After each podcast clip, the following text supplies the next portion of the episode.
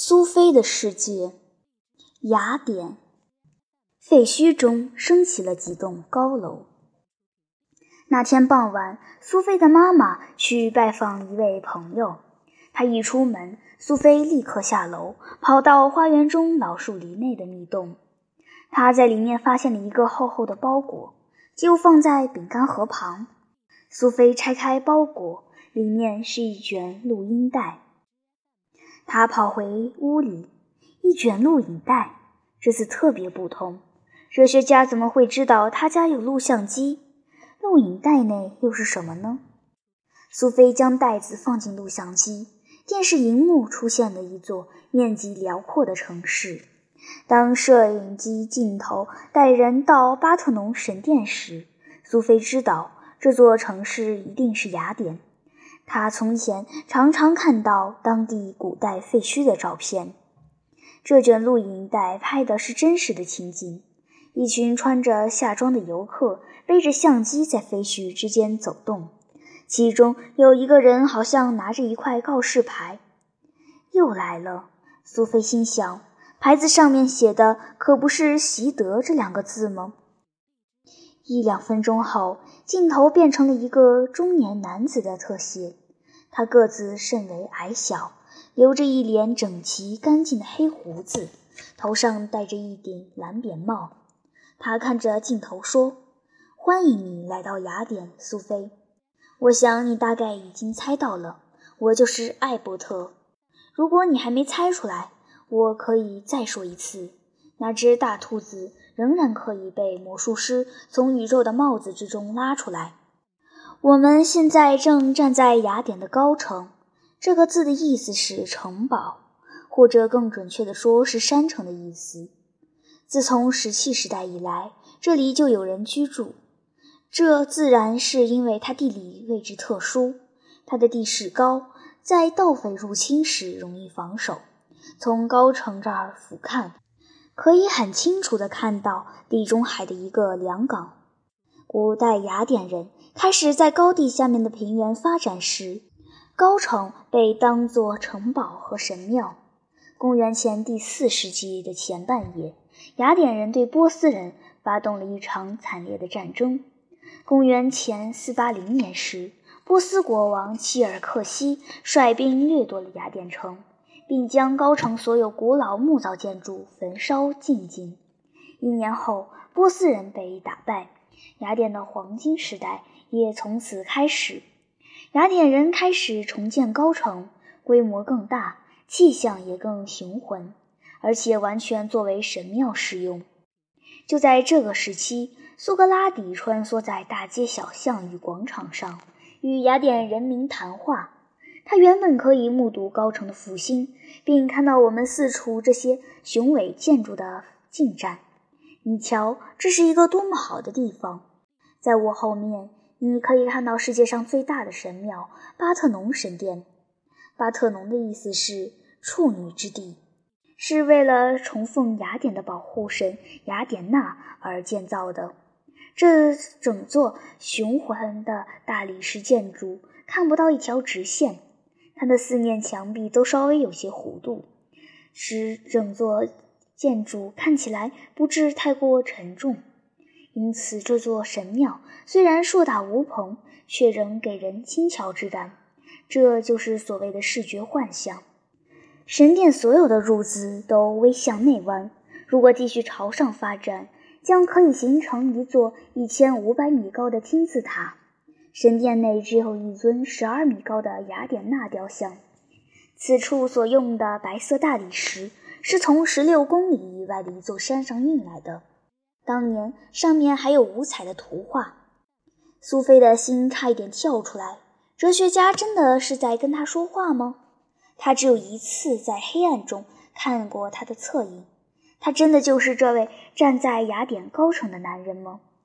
他开始沿着神殿前方走，摄影机也跟着他。他走到台地边缘，指着四周的风景。摄影机把焦点放在高城高地的正下方一座古老的戏院。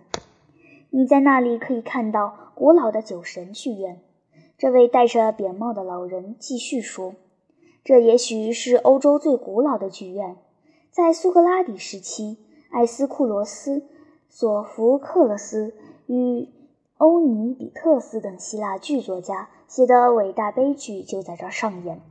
我以前曾经提到命运凄惨的伊迪帕斯国王，这出悲剧最先就是在这儿上演。不过这里也演喜剧。当时最知名的喜剧作家叫阿里斯多芬，他曾经写过一出恶毒的喜剧，将苏格拉底描写成雅典的一个丑角。在剧院的正后方，你可以看到一块当年被演员们用作背景的地方，叫做 “scanner”，英文的 “sign” 场景这个单词就是由此单词衍生。顺便一提，英文的 “theater”。剧院、剧场这个单词是源于古希腊文，原意是看。不过到这里，我们得回头谈谈哲学家了。现在我们要绕过巴特农神殿走下去，经过大门口。这个矮小的男人绕过巨大的神殿，经过右边几座较小的神庙，然后他开始沿着两边排列着高大的石柱的梯阶走下去。到达高城的最低点时，他走上一座小山丘，用手摇指着雅典的方向。我们现在站的这个小山丘是古代雅典的高等法院，也是雅典人审判杀人犯的地方。几百年后，使徒保罗曾站在此处，对雅典人宣扬耶稣基督的教诲。以后我们会谈到他所说的。在左下方，你可以看到雅典古老的市区广场的遗迹。如今，除了供奉铁匠与金属工人之神赫斯托斯的大神庙之外，只剩下几块大理石了。现在，我们继续往下走。不久，他出现在这片古废墟中。在荧幕上方，只见高长的雅典娜神殿巍然矗立在天空下。他的哲学教师已经坐在一块大理石上。一两分钟后，他看着摄影机说：“现在我们正坐在从前雅典的市区广场上。如今这里的景象令人唏嘘，不是吗？但从前这里四周环绕的都是壮丽的神殿、法院和其他政府机构、商店、音乐厅，甚至还有一个大型的体育场。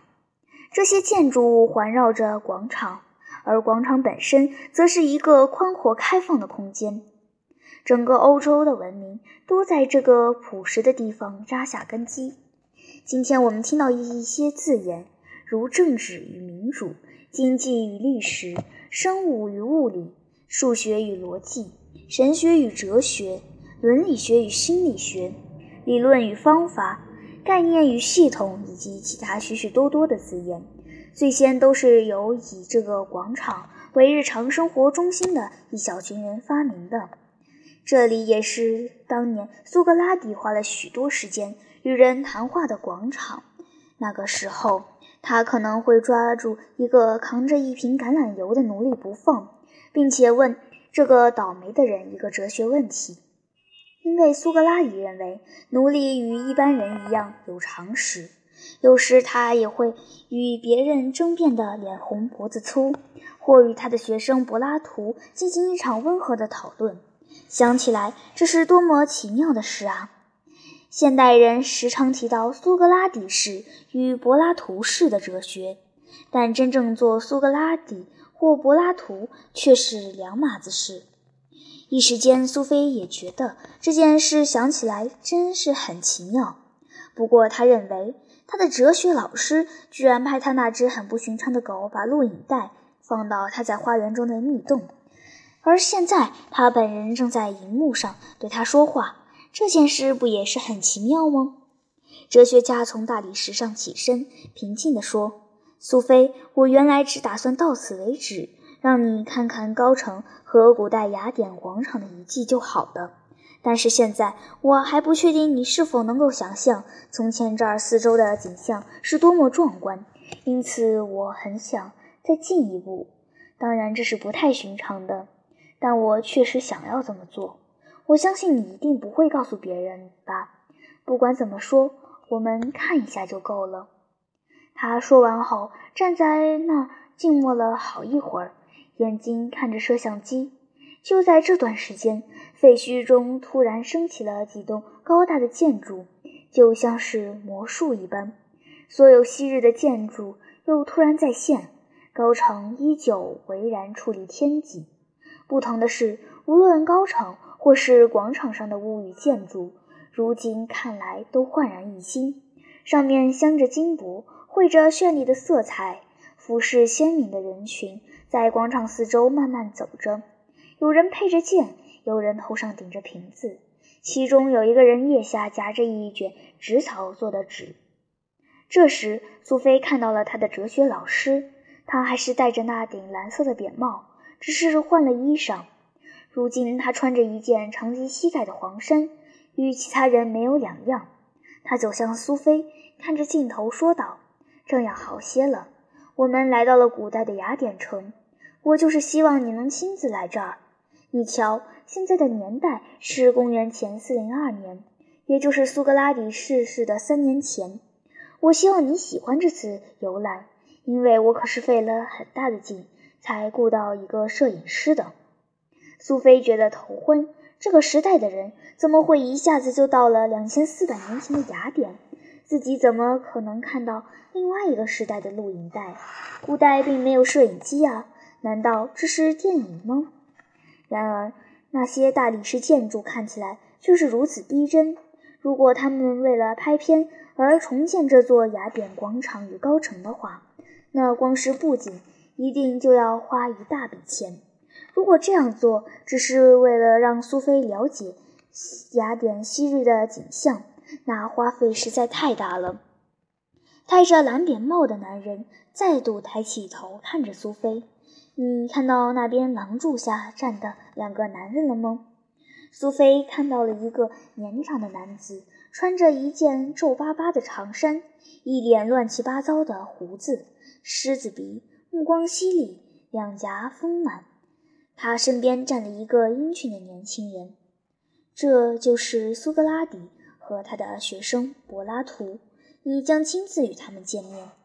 哲学家走到那两人身边。取下他的扁帽，说了一些苏菲听不懂的话。苏菲想，那一定是希腊文。然后他看着摄像机说：“我告诉他们，你是一个挪威女孩，很想见见他们。因此，现在柏拉图会问你一些问题，让你思考。不，不过我们得快点，以免被警卫发现。”当那位年轻人走向前来，看着摄像机时，苏菲觉得自己全身的血液都涌到太阳穴来。苏菲，欢迎你来到雅典来。年轻人用一种浓厚的外国腔调轻声地说：“我的名字叫柏拉图。我要让你做四件事。第一，请你想一想，一个面包师傅如何能做五十个一模一样的饼干。其次，你要问自己，为何所有的马都一样。”第三，你必须肯定地回答：人的灵魂是否不朽？最后，请你告诉我们，男人与女人是否一样具有理性？祝你好运。然后，电视荧幕上的影像消失了。苏菲将袋子转了又转，倒了又倒，不过再也没有任何影像了。苏菲努力整理自己的思绪，不过她一件事还没想完，第二件事已开始在脑中浮现。他一开始就知道他的哲学教师与常人不同，不过苏菲认为他运用这类违反所有自然法则的教学方式也实在太过分了。他真的在电视上看到苏格拉底柏拉图了吗？当然不，这完全不可能。但他看起来又绝对不像是卡通。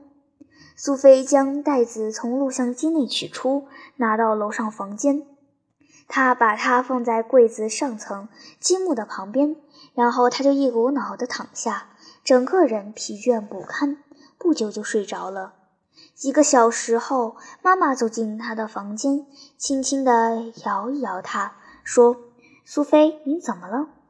嗯，你衣服都没脱就睡了。”苏菲睁了睁惺忪的睡眼：“我到雅典去了。”他含糊地说，之后翻个身又睡着了。